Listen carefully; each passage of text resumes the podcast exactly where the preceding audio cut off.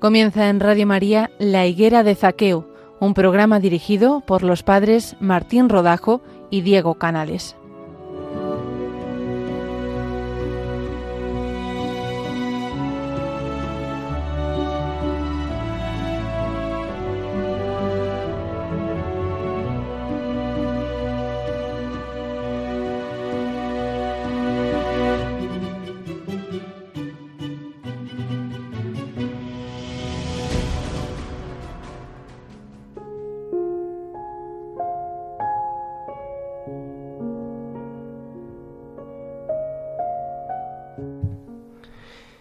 Bienvenidos queridos oyentes de Radio María a este programa de la higuera de Zaqueo.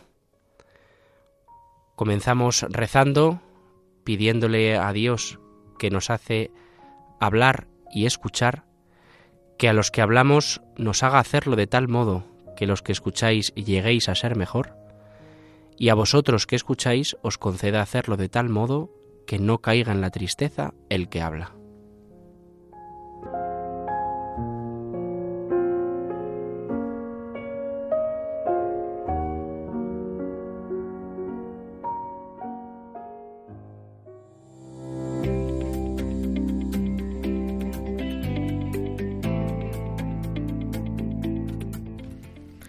El mes de febrero está marcado por la fiesta de la presentación del Niño Jesús en el templo, fiesta de las candelas y jornada de la vida consagrada.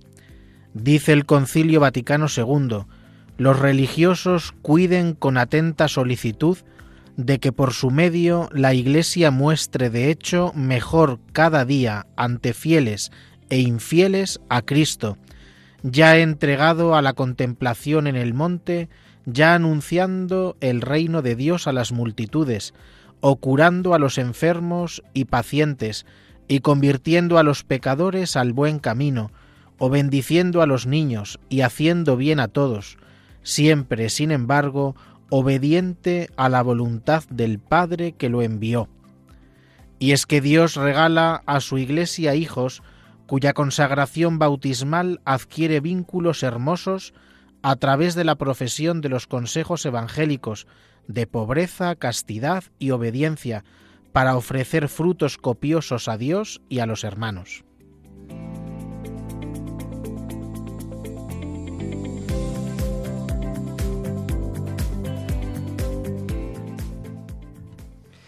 Este mes se sube a la higuera de Zaqueo la hermana Clarisa Mariuca Mesones Orejas, que nos acompaña desde el Monasterio de San Juan de la Penitencia de Alcalá de Henares. Bueno, pues muy bienvenida, Mariuca. Es una alegría siempre tenerte en este programa que es tu casa. Muchas gracias. Bueno, eh, la primera pregunta es complicada. ¿Qué hace una monja cántabra de Canadá en Alcalá? Entonces habrá que explicar. Eso es. Cuéntanos un poco de dónde vienes, porque de origen de familia cántabra, pero nacida en Canadá y al final eh, has acabado aquí en, este bello lugar del mundo que se llama Alcalá. Bueno, eh, mis padres, mi padre era cántabro y mi madre era madrileña y vivían en Madrid. En los años 60, cuando tanta gente se iba a emigrar, a Alemania, a Suiza y demás, pues mi padre tuvo la brillante idea de ir a Canadá. Yo tenía cuatro hermanos, entonces eran pequeños y mi padre no tenía posibles como para darle sus estudios a, los cuatro. Entonces dijo, pues el idioma del futuro va a ser inglés. Así que dice, les voy a dar la carrera de inglés. Dice, nos vamos. Y en efecto, así fue. En el año 61 se fue él y luego a los pocos meses se fue mi madre con los cuatro niños sin saber nada ni de inglés ni de francés y se fueron a Canadá. Y a los nueve meses nací yo. Entonces, por eso nací en Canadá como hija de migrantes y a los tres años pues mm, volvimos a España. He vivido siempre en Madrid, lo que pasa que la mitad de mi sangre es cántabra, por eso mi nombre me delata, porque Mariuca es mm, típico de Cantabria y de Santander especialmente. Y mi apellido Mesones es totalmente santanderino. Hay un parque que se llama Mesones en Santander, porque había un alcalde que se apellidaba Mesones. Una hermana tengo allí, sobrinos, mis padres están enterrados en un pueblecito de Cantabria que se llama Alceda, donde están tan ricos sobaos. Veníamos hablándolo antes, ¿eh? no, no, no es por nada. un saludo a toda la gente buena de, de Cantabria, que, que es una tierra tan preciosa y tan querida. Eso es. Y nada, y luego ya pues aterricé, o sea, siempre he vivido en Madrid, pero aterricé en Alcalá pues porque el señor me llevó allí en volandas y me encanta Alcalá y ahora al final soy alcalaína. Hombre, ya mucha honra, ¿verdad que sí? sí. No sé si nos puedes contar un poco, Mariuca, algo sobre tu vocación. ¿Llegaste a Alcalá ya con la inquietud vocacional o la descubres una vez que vives allí? Cuéntanos un poco. Mm, no, yo a Alcalá llegué ya y al convento llegué con 36 años, con lo cual ya había vivido mucho. Y cuando vivo mucho es mucho. Entonces, eh, yo era cristiana desde casi desde que nací, aunque en mi casa se vivía de todo, porque uh, tengo hermanos creyentes y hermanos que no, y mi padre no era creyente y mi madre sí, o sea que en mi casa hemos sido muy liberales. Pero yo sí que entré en una parroquia, en mi parroquia, que era de franciscanos, es de franciscanos, se llama San Antonio del Retiro, al ladito del Retiro. Yo vivía a dos calles y allí entré con 15 años y ya, bueno, de hecho antes, porque tengo una hermana que ya era catequista y yo iba a la guardería, porque entonces ya había guarderías eh, mientras tenían la Eucaristía los mayores, mm, yo jugaba. Y luego ya entré, empecé a dar catequesis de niños, luego de mayores, de jóvenes, de vida ascendente, liturgia, mmm, bueno, de todo, hasta que ya fui la secretaria de la parroquia. Y luego me metí mucho en la vicaría, la vicaría 2, que, que fue, era mi segunda casa, o tercera según se vea, porque era la parroquia. Mi vida era entre la parroquia y la vicaría. Entonces me dedicaba a eso y la verdad es que era toda mi vida entregada al Señor, ya, directamente. Lo que pasa que, bueno, pues por casualidades conocí a las hermanas Clarisas de San Juan de la Penitencia. Yo ya conocí a otras Clarisas, pero yo empecé una amistad, una amistad con ellas.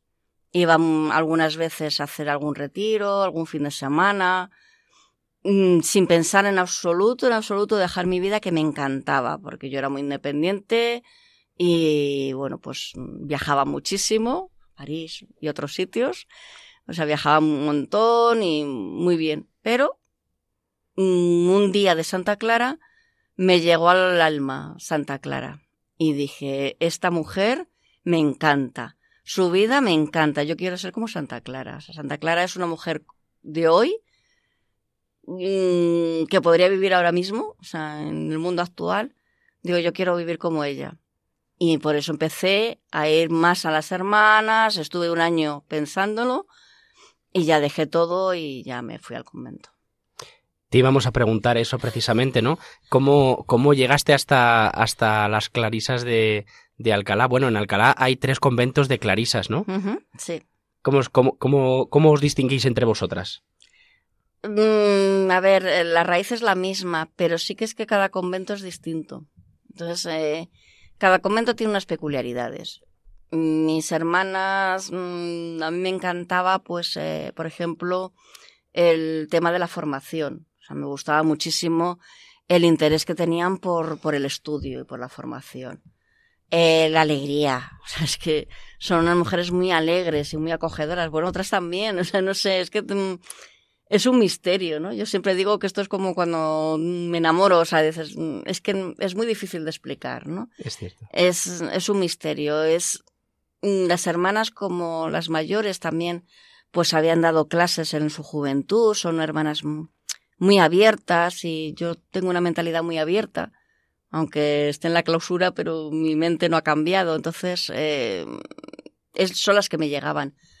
Y todas tenemos la misma raíz, todas somos clarisas y todas mm, rezamos lo mismo, pero hay unas ciertas peculiaridades muy distintas. Es gracioso además porque en los tres conventos de Alcalá eh, tienen tres nombres que son un poco peculiares, ¿no? Porque son las Juanas, que es en el convento en el que tú estás, las Diegas, en el convento de San Diego de Alcalá, y las claras, ¿no? Entonces hay como tres conventos, las claras, las diegas y las juanas, que son como las tres clarisas. Y, y son mujeres extraordinarias eh, las que hay en esos tres monasterios que, que son una bendición para, para la ciudad y para la iglesia entera. Decías, Mariuca, que Santa Clara te cautivó y que es una mujer que podría vivir hoy perfectamente. ¿Qué le dice Santa Clara al mundo de hoy? ¿Qué nos dice Santa Clara? Pues Santa Clara en su tiempo era una mujer noble y ella se marchó y se escapó de casa siendo, bueno, tenía el futuro asegurado, tenía un prometido y ella estaba destinada a vivir en una casa noble y ser una señora de ese tiempo, ¿no? Y se escapó por seguir un ideal, por seguir las huellas de Cristo, pero al estilo de Francisco.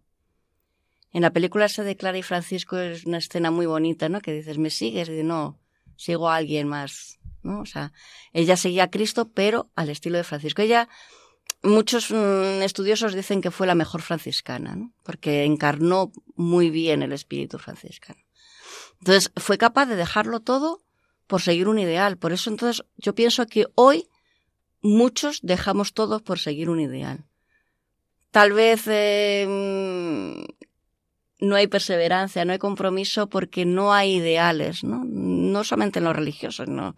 En cualquier aspecto, político o social, me da igual.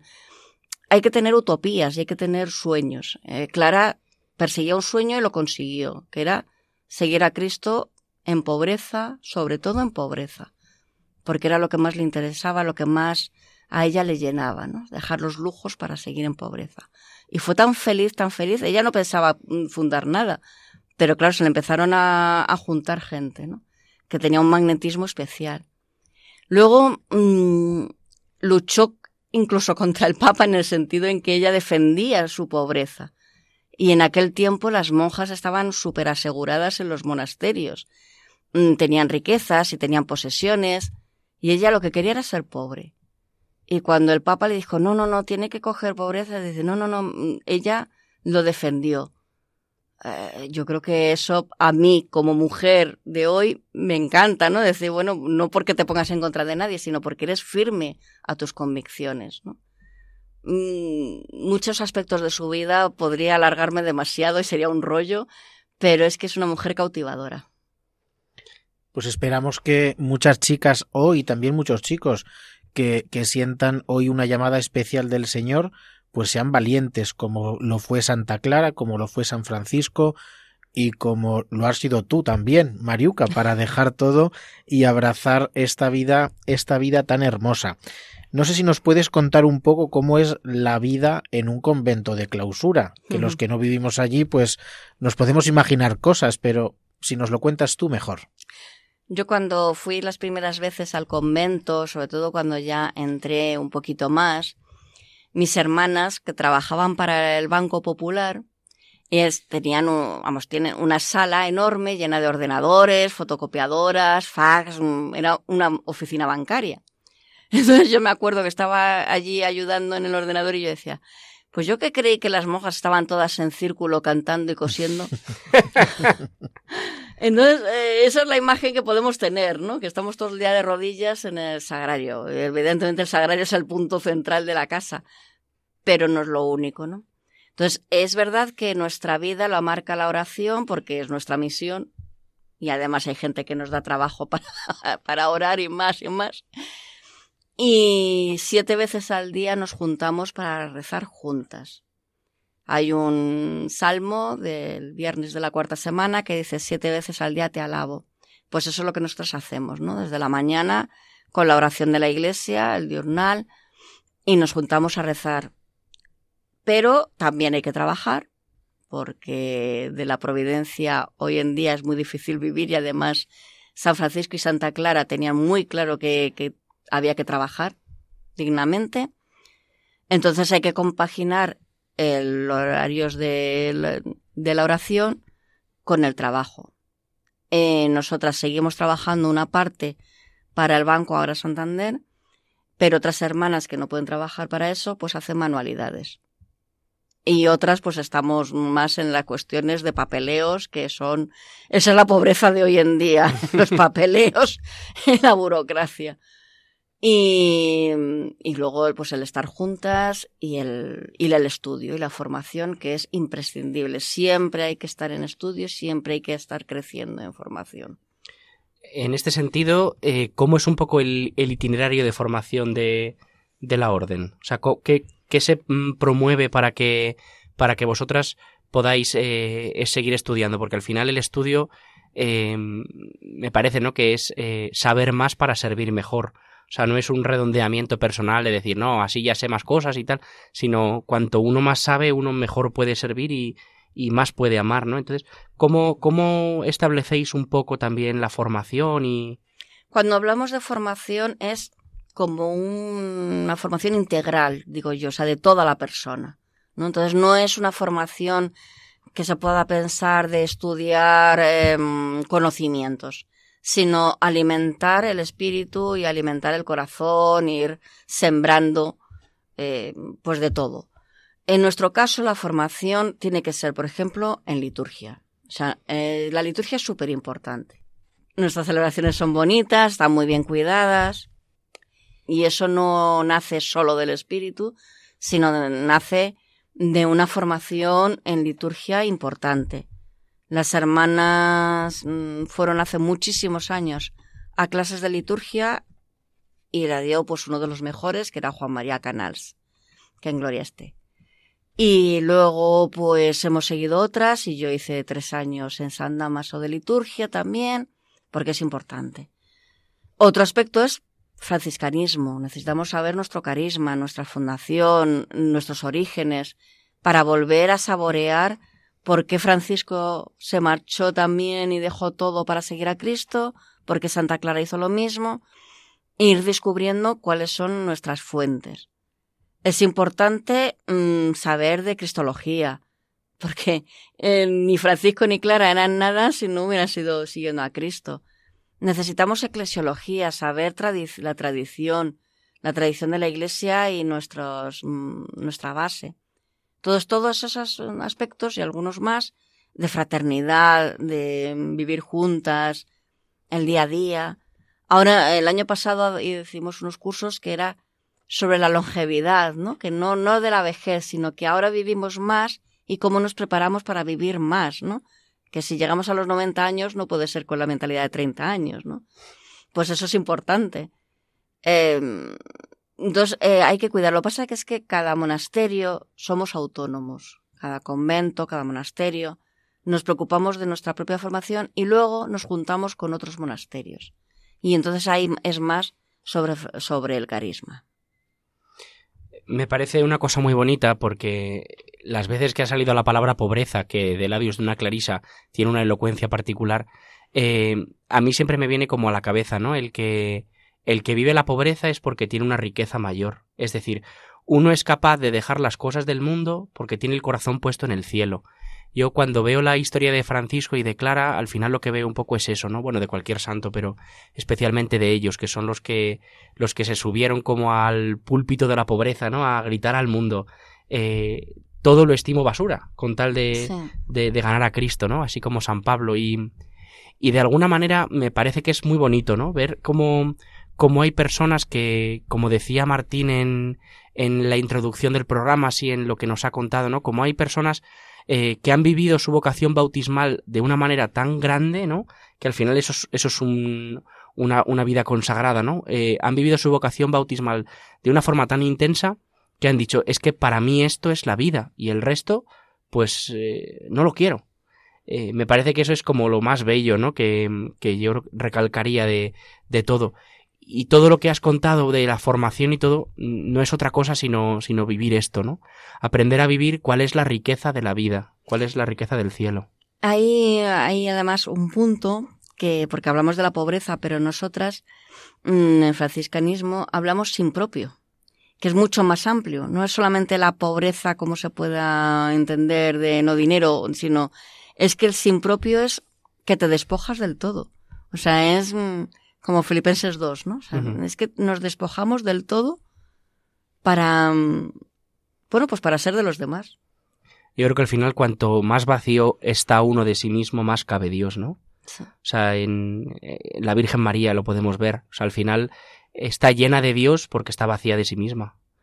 Es, esta es la escuela de la escuela de María, que es la escuela de San Francisco, la escuela de Santa Clara y la escuela de la santidad, que es la escuela de Cristo. Sí, ir descubriendo además eh, los valores mm, más pequeños o, o, que te dan, mm, te pueden facilitar la vida sin faltar a esa pobreza o ese sin propio, pero también beneficiarnos de las cosas. Yo me he quedado un poco con ganas, Mariuca, de que nos cuentes un poquito más sobre la vida interna del convento. Nos decías que eh, trabajáis en el ámbito del papeleo del banco, también hacéis manualidades, rezáis siete veces al día, pero seguro que muchos oyentes se estarán preguntando ¿y cuándo comen estas mujeres? ¿Cómo será el comedor de un convento de clausura? ¿Reciben visitas? ¿Cómo las reciben? Pues este tipo de cosas a mí me encantaría conocerlo. Sí comemos, sí. No. en la radio no nos ven, Mariuca, no te preocupes. Eh, sí, comemos. Yo muchas veces cuando ayer que me tocaba la cocina digo, si es que las monjas tienen la costumbre de comer, no sé por qué, porque me quita tiempo, ¿no? Pero sí, evidentemente. Eh, nosotras empezamos el día mmm, rezando y luego estamos en silencio y a, a, mí es algo que me encanta, rompemos el silencio en el desayuno, ¿no? Uh -huh. o sea, entonces es cuando decimos buenos días y explota. ¡Qué frío hace y qué frío he pasado! Y, porque hace mucho frío en el convento, muy bonito del siglo XVII, pero hace mucho frío. Y ya luego también terminamos del desayuno y también nos quedamos en silencio, ¿no? El silencio, no lo he dicho antes, es una parte esencial de nuestra vida.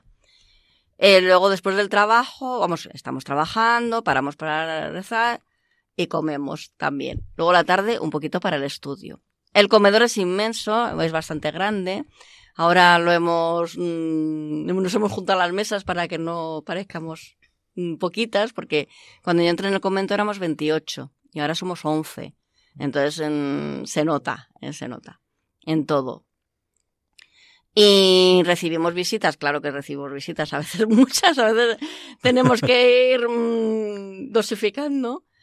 Eh, nuestras familias nos visitan, eh, o amistades, o gente que, que necesita hablar también. En, en, la pandemia se han notado muchas llamadas de teléfono, muchas peticiones de oración, entonces hay que escuchar mucho a la gente. Acompañamos a algunas personas eh, que necesitan hablar, que necesitan eso, ese espacio de escucha, ¿no? Como hacen los sacerdotes, pero nosotras uh -huh. también.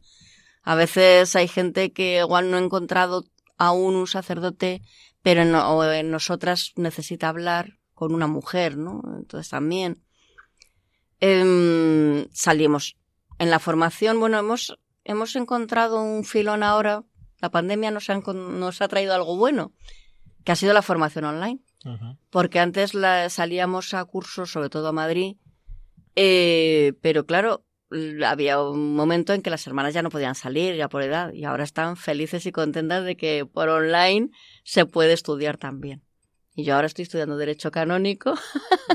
Siguiendo los pasos del padre Diego. Exactamente. Esto es muy hermoso. Es que en cuanto me matriculo, antes de matricularme ya te lo dije, ¿verdad? Estamos haciendo apostolado. apostolado del derecho. Pues la verdad es que me encanta. Y en una en la urbaniana de Roma, pero también eso, claro, online. A veces le digo a las hermanas, bueno, que me voy a Roma. Y eh, bueno, pues el convento es muy grande, entonces también se dice una hermana que es muy sabia, pero va a cumplir 90 años, pero es una sabia mujer de Dios. Dice, claro, nosotras menguamos, pero el, el convento no. Sigue siendo igual de grande y hay que limpiar y hay que mantenerlo. Y como decía antes, es muy bonito, que es del siglo XVII, pero lleva muchísimo trabajo también, ¿no? Y eso desgasta. Pero bueno, ahí estamos del día a día no sé qué más cosas. Las dimensiones son enormes, pues claro, muchas veces digo, claro, a nosotros se nos rompe un termo y no es un termo de una casa de, de 80 euros, los nuestros son 800 euros, por ejemplo, ¿no? O sea, es todo a lo grande. Gran, todo a lo grande, exactamente. Pero es una ciudad dentro de una ciudad, ¿no? Uh -huh. O sea, nosotras tenemos de todo. Vamos a comprar y cuando es al por mayor. Entonces las despensas son enormes, las cámaras son muy grandes, para tener de todo, ¿no? Incluido el cementerio. O sea, hay vivimos y ahí morimos. Bueno, pues eh, hemos llegado a la mitad del programa y, y creo que sería una cosa bonita también que compartieses con nosotros alguna canción que a ti te ayude un poco pues a, a expresar todo lo que nos has dicho hasta ahora, ¿no? Todo un poco también el, el carisma franciscano y de Santa Clara y, y, que luego te vamos a pedir también que nos expliques un poquillo. Bueno, pues yo creo que mm, alguna canción, haz mi instrumento de tu paz, eh, dada la situación en la que estamos, ¿no? O sea, eh, todo el mundo conoce que Francisco era el hombre de paz, eh, muchos han oído y, y visto el espíritu de Asís, que se celebra en octubre. Y mm, nosotras todos los días por la tarde rezamos la oración de la paz y ahora en la iglesia pues tenemos una paloma representando la paz y tenemos la bandera de Ucrania representando a todos los países que están en conflicto. Entonces por eso he pedido una oración de la paz.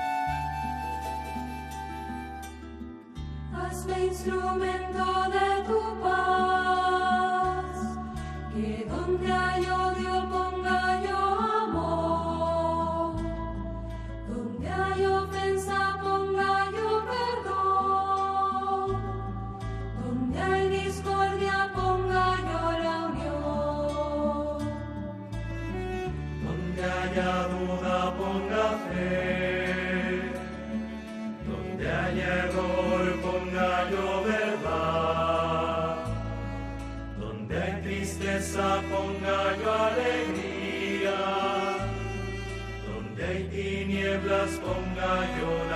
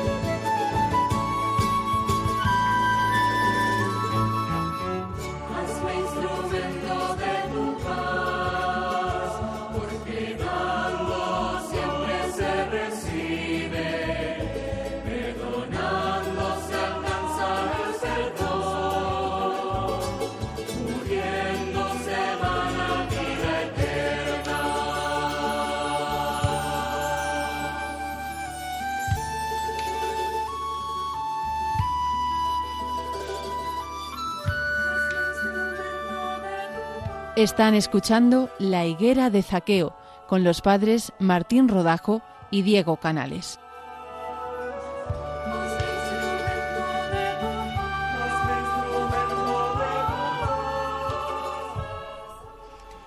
Pues con este deseo tan bonito de paz, retomamos la higuera de Zaqueo con los padres Diego Canales y Martín Rodajo.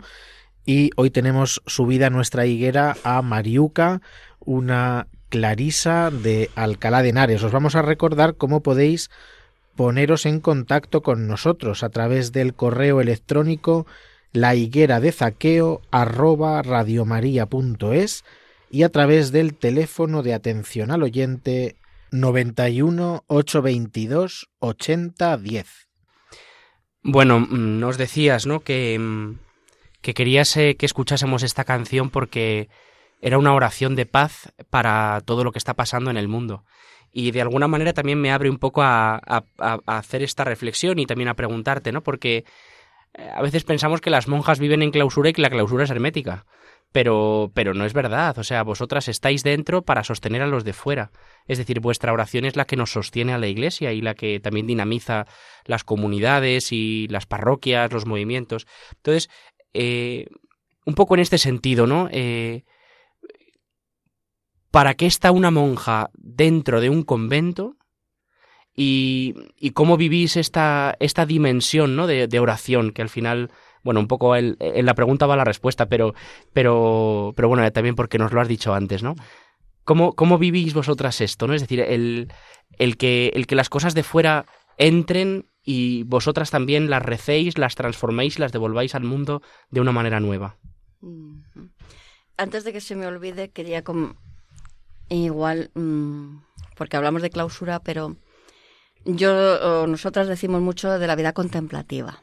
O sea, nos gusta más hablar de la vida contemplativa, porque la clausura es un medio para la vida contemplativa, pero no es el fin. O sea, la clausura nos ayuda a tener un espacio de silencio, de oración, mm, el mismo lugar, ¿no? O sea, el claustro, el jardín, em, las habitaciones, la iglesia, que es preciosa, por cierto. Luego hago propaganda. en la capilla, todo nos invita a tener un espacio físico para la oración. Entonces la clausura la necesitamos para ese espacio, pero nuestra vida es contemplativa, es la contemplación. Todo lo que hacemos, sea del papeleo, sea de, mm, de estar haciendo manualidades, lo que sea, es siempre contemplando al Señor. Entonces la oración a veces hasta nos abruma, ¿no? O sea, las, eh, peticiones de oración que, llegan y la confianza que tiene la gente en la oración. Mm, muchas veces reflexionamos las hermanas en que, qué responsabilidad tenemos.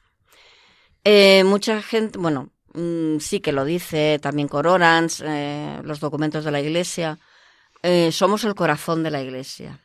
Y es verdad, porque no se nos ve, pero irradiamos esa luz, ¿no? Pero muy bien, el corazón que bombea, pero es que necesitamos también las manos y los pies para que el corazón pueda funcionar.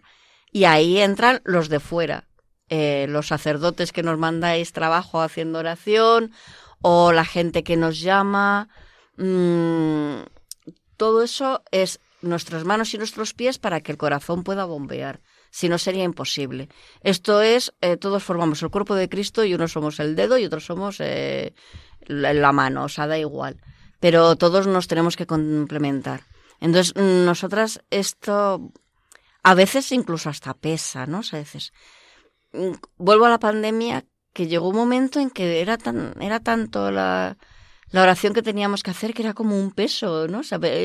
eran tantas las llamadas, el, la gente que pedía, que decían los enfermos, los, mm, los que habían muerto, mm, que, lo, que lo sentíamos como nuestro, nuestro, ¿no? Hay un sacerdote de Madrid que, se, que cada semana nos manda una lista de nombres de enfermos, de fallecidos o de los sanados. La parte de los sanados es la que más me gusta, ¿no? O sea, porque dices, bueno, qué bien que, que ha sido escuchado, ¿no? Pero bueno, es lo que Dios quiere. Pero sí que a veces abruma. Pero es tan bonito, tan bonito que la gente confíe en nuestra oración y, y sentirnos responsables de ello. A este respecto, me gustaría compartir con los oyentes un texto también del Concilio Vaticano II que, que, expresa de una manera muy hermosa también pues este valor infinito de, de vuestra oración. Dice, nadie debe pensar que los religiosos por su consagración se convierten en extraños a los hombres o inútiles en la ciudad terrena. tienen presentes a sus contemporáneos de un modo más profundo en las entrañas de Cristo. Ellos colaboran espiritualmente para que la construcción de la ciudad terrena tenga siempre a Dios como fundamento y como meta. Pues qué bonito, ¿verdad? Esto de que tenéis presentes en las entrañas de Cristo pues a tantas personas que os piden que os piden oración. Me gustaría que nos hablaras un poco Mariuca de vuestro del fundador del convento, del fundador de la casa. Em, muy bien, eh, eso, la Orden de las Clarisas es fundada por San Francisco y Santa Clara, pero luego cada monasterio lo funda una persona o se transforma de un beaterio pues llega a ser un convento. En nuestro caso, nuestro fundador es el cardenal Cisneros. Nada más y nada menos. Exactamente. Yo tengo que confesar que al cardenal Cisneros le conocí sobre todo en el 2017, que fue el centenario y ahí es donde nos conocimos, eh, Diego y yo, y, mm, porque lo tenía casi desconocido. Pero Cisneros eh, nos fundó con un objetivo concreto. Además de ser las monjas que oraban, teníamos a nuestro cargo, en 1508, teníamos a nuestro cargo un hospital para doncellas y un colegio para niñas, porque el cardenal estaba muy, muy, muy interesado y preocupado por la salud de la mujer, que entonces era totalmente nula, y la educación de la mujer, porque entonces solamente sabían leer y escribir o las monjas o las nobles. En nuestro colegio, de 1508 en adelante, estudiaron niñas que además se les daba una dote de 4.000 ducados si se iban a casar, o de 2.000 ducados si pasaban al convento.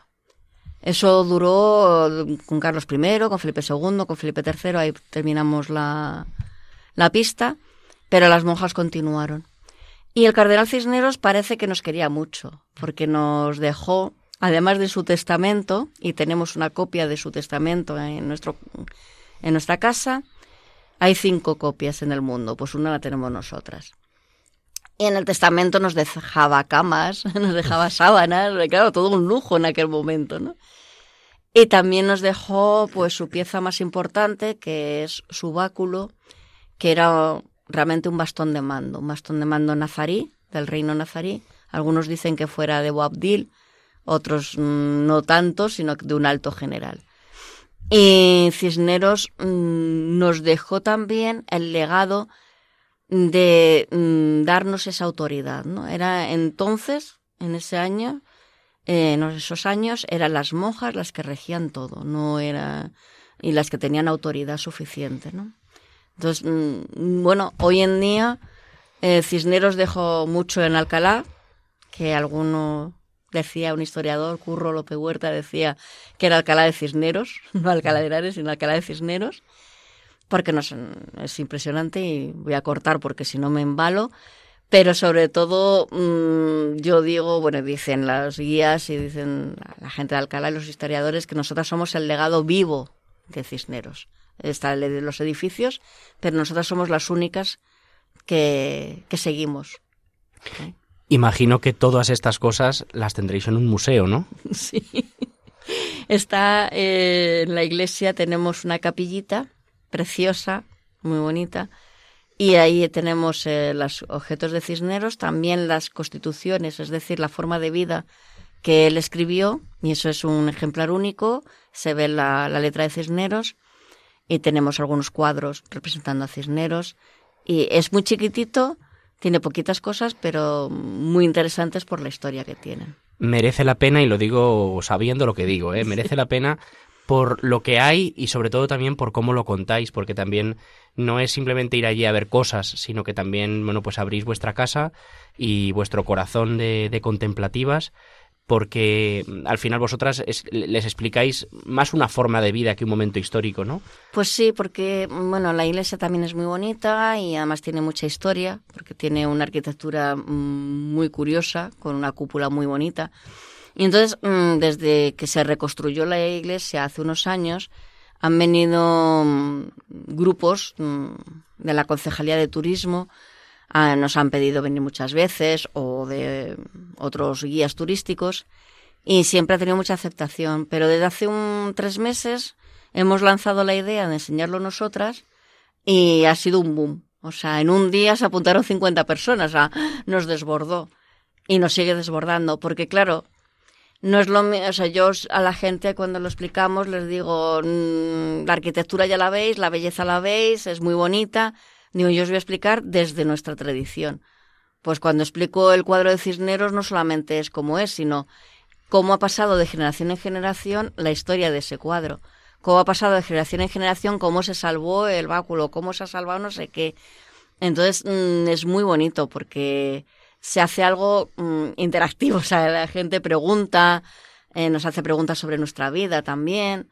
Entonces, eh, está siendo una experiencia preciosa, preciosa. Tenemos ahora 70 personas en lista de espera todavía, pero bueno, ya, les iremos llamando. Nosotros fuimos con los jóvenes de la parroquia a que, a que Mario que nos enseñara el museo y la verdad que ellos quedaron impresionados. ¿eh? Mm. También es verdad que son muy preguntones los chicos míos de la parroquia, ¿no? pero, pero que les preguntaban y, y hablaban con las monjas y la verdad que fue una cosa muy bonita. O sea que, que yo no digo nada, pero que si alguno quiere acercarse a ver el museo, eh, estoy seguro de que les va a sorprender muchísimo habría que informarles cómo pueden hacer. Simplemente se presentan allí y ya está. Por correo electrónico todo. Ajá. Todo lo hacemos por, por correo electrónico porque es la manera más segura. Claro. Entonces, eh, si queréis puedo decirlo. Es, el correo es clarisascisneros.gmail.com Pues ya sabe todo el que quiera visitar a las, a las Juanas, a las Clarisas de San Juan de la, de la Penitencia, pues escribe aquí y ya le dirán cómo hacer la fe, las fechas. Clarisas Cisnero, todo en minúsculas mm, y todo seguido. Fenomenal. Qué bien. Y también eh, este año que, que, vamos, vamos, que estamos ya, eh, creo que se, que se cumple un, un, centenario, ¿no? Y que vosotras vais a tener también una, como una iniciativa súper chula. Eh, veníamos aquí hablando un poquillo antes de, de, comenzar el programa, en el que nos contaba un poquito el, el, aniversario que van a que van a conmemorar y, y, lo que van a hacer ellas para, para celebrarlo por todo lo alto. Pues sí, eh, bueno, tenemos en la familia franciscana, tenemos varios centenarios, pero este año hay dos que son eh, la aprobación de la regla de San Francisco y en 1223, en la Nochebuena, San Francisco estaba en Grecho, en un pueblecito de Italia, y allí eh, se le ocurrió mm, representar el Belén. Entonces, la tradición de poner el Belén viene de San Francisco. Él fue el que se lo inventó que pues una señora, un señor allí en el pueblo, una mula, un muelle, y entonces representó un Belén viviente. Al año siguiente otra vez y luego año tras año, tanto los franciscanos como las clarisas seguían representando el Belén. Luego ya se empezaron a hacer figuritas. Ya no era Belén viviente, que ahora parece que es un, un descubrimiento, no, no, fue entonces. Luego ya se empezaron a hacer las figuras y por eso tanto en Italia que luego pasó a España, es donde hay la tradición del, Belén. Entonces nosotras eh, este año tenemos un Belén precioso, pero precioso y súper original, que es, mm, lo ha hecho un, empleado nuestro muy bonito y muy creativo. Y dijimos, qué pena tapar este Belén y qué pena quitarlo. Y dijimos, pues ¿por qué no ampliamos? Entonces hemos pensado en hacer una exposición de Belenes nuestros, de los belenes que tenemos en casa, que hay algunos que son unas miniaturas que son de dos centímetros y otros que son grandes de varios centímetros, de varios grandes, grandecitos. Entonces eh, vamos a preparar, estamos ya preparando la exposición que igual es para primavera, no sé si para mayo o junio, empezar, tenerla todo el verano hasta enero del 2024. Así como como primicia, ¿no? Yo eh, diría que merece la pena ir, aunque solamente sea por ver un Belén de osos panda. Porque eh, en esa colección eh, hay cosas como súper chulas, ¿no? O sea, merece la pena ir, aparte de por conoceros, también por ver un Belén hecho con osos panda, que eso es una cosa que yo no he visto en todos los días de mi vida. Qué bonito esto de cómo a veces los santos idean algo, ¿verdad? Lo introducen en la vida de la iglesia y cambian la espiritualidad totalmente. Hoy no se entiende la Navidad sin poner el Belén, ¿verdad? Además, la gente, mm, cuando ha venido estas Navidades y hemos abierto un poquito más la iglesia, porque la iglesia la tenemos bastante cerrada, la gente siempre dice, ¿tenéis siempre cerrado? Y hombre, siempre, siempre no, pero vamos, sí, claro, abrimos muy poquito, solamente para misa. Entonces, mm, hemos abierto un poquito más y la gente cuando venía era divertidísimo porque la gente enseñándome las fotos de sus belenes, ¿no? Pues yo también lo pongo así, pues yo lo pongo tal, pues yo pues digo, pero claro, es que este y luego venía, vengo con mi mujer para que lo vea también, vengo con mis hijos, o sea, la gente ha ido viéndolo y mm, todo el mundo que entraba era diciendo, yo también pongo el Belén y lo pongo, o sea, el Belén se pone muchísimo, muchísimo, la gente le encanta. Y en Alcalá, que hay una tradición de Belén es muy importante porque se hace el Belén monumental y luego el Belén de la Casa de la Entrevista, pues eh, hay unas colas para ver los belenes impresionantes. Es muy bonito lo del belén. Al final yo creo que es también un, signo cristiano en lugares donde, donde, donde no se conoce ni a Cristo casi. Y eso es un triunfo de, San Francisco. La verdad que, que yo creo que, vamos, yo no sabía que era el, cuarto centenario de Grecho, pero... pero octavo. el, uy, el, cuarto, sí, como si, claro, el octavo centenario de, de Grecho y, y, hay, que, hay, que, hay que poner el Belén, pero por todos los sitios. Es, es bonito porque al final nos recuerda que Cristo se ha encarnado mm. y que esa es el pues la, la buena noticia, ¿no? Que, que, Dios tiene un rostro humano y que, y que el rostro de Dios es misericordia. Preparando eh, el programa, leí el otro día una cosa que me gustó mucho y que, y que si me lo permitís voy a, voy a leerla y después lo comentamos con Mariuca. Decía eh, un autor como las aportaciones que hace la vida consagrada al mundo, ¿no? Y decía por un lado que la vida consagrada nos recuerda que el utilitarismo no es una ideología válida desde la que entender al hombre. No valemos en función de lo útiles que somos a un sistema concreto de producción o a un sistema económico. Qué bonito eso. Nos recuerda que el hombre es valioso en sí mismo. En segundo lugar, dice, la vida consagrada es un límite a los poderes de este mundo, ya que nos recuerda que el destino del hombre no está aquí en la historia, sino en la plenitud de la vida eterna. Y en tercer lugar, decía este autor que la vida consagrada nos habla de la gratuidad. Hoy, que estamos tan acostumbrados a ganar todo con nuestros puños, la vida consagrada, sin embargo, nos habla de la gratuidad del amor de Dios, y de la gratuidad a la que estamos llamados nosotros. Me parecía muy hermoso esto. ¿Qué le dirías hoy, Mariuca, a una persona que se esté planteando la vocación consagrada, la vocación en concreto contemplativa? Pues al, escucharte esto, lo primero que, que, he pensado, y es verdad que me decía a mí alguien hace mucho tiempo, cuando yo empecé, que mm, la oración no sirve para nada. O sea, en el sentido en que no ves resultados, no sirve, no es útil. ¿no? Entonces, como estamos hablando del utilitarismo, se me ha venido ese mm. flash, ¿no? Porque es verdad, o sea, tú estás en la oración, tanto en la oración personal como en la oración comunitaria, bueno, pues no estás haciendo nada útil. Luego hay que ver, ¿no? Lo que, lo que mueve la oración. Entonces, aquí, ¿qué diría? Que escuche el corazón, o sea, que, que se lance. O sea, si es alguien que, que ya se lo está planteando, que pruebe. Yo también he, conocido gente que ha entrado y que luego no ha seguido, porque no es fácil. Pero vamos, igual que no es fácil un matrimonio, pero claro, en la vida contemplativa vas en, a contracorriente, ¿no? No es lo normal en la, en la sociedad actual. Entonces no es fácil.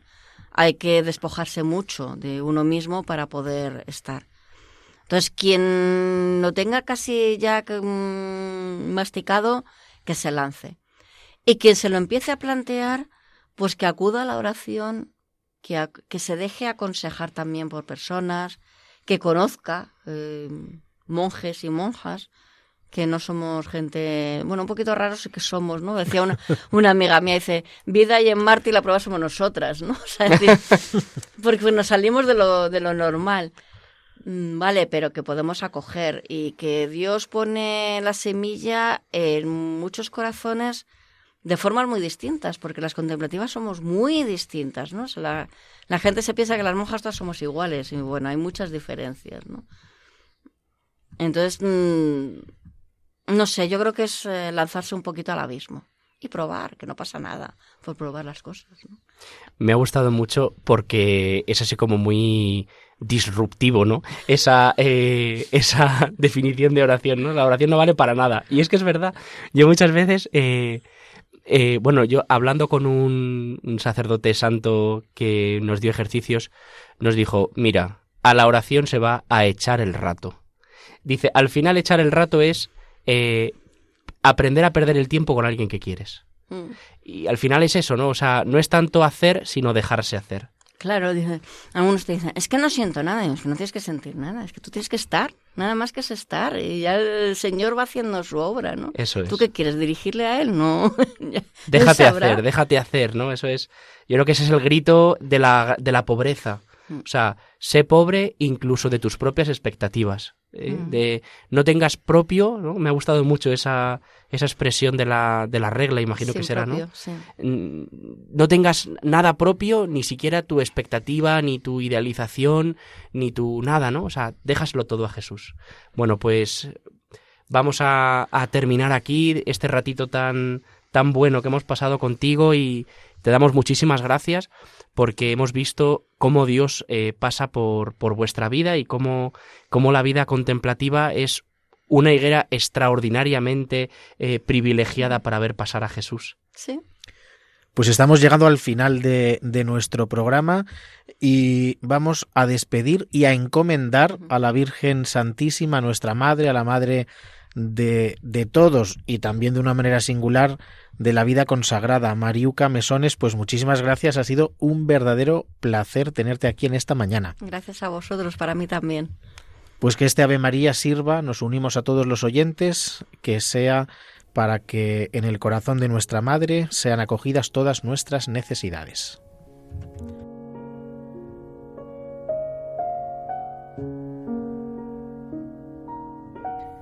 Dios te salve María, llena eres de gracia, el Señor es contigo.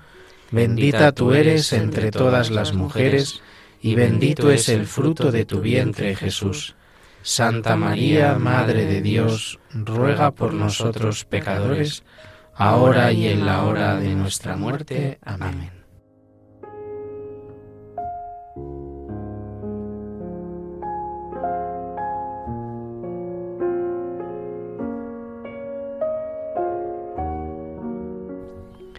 Pues queridos oyentes de Radio María, hasta aquí nuestro programa de hoy. Os recordamos que podéis volver a escuchar este programa desde el podcast de la Higuera de Zaqueo, al que podréis acceder en la página web de Radio María. También os recuerdo que si queréis ponernos en contacto con nuestro programa, podéis hacerlo en el eh, correo electrónico la higuera de zaqueo pues que Dios os bendiga a todos y hasta el mes que viene, si Dios quiere.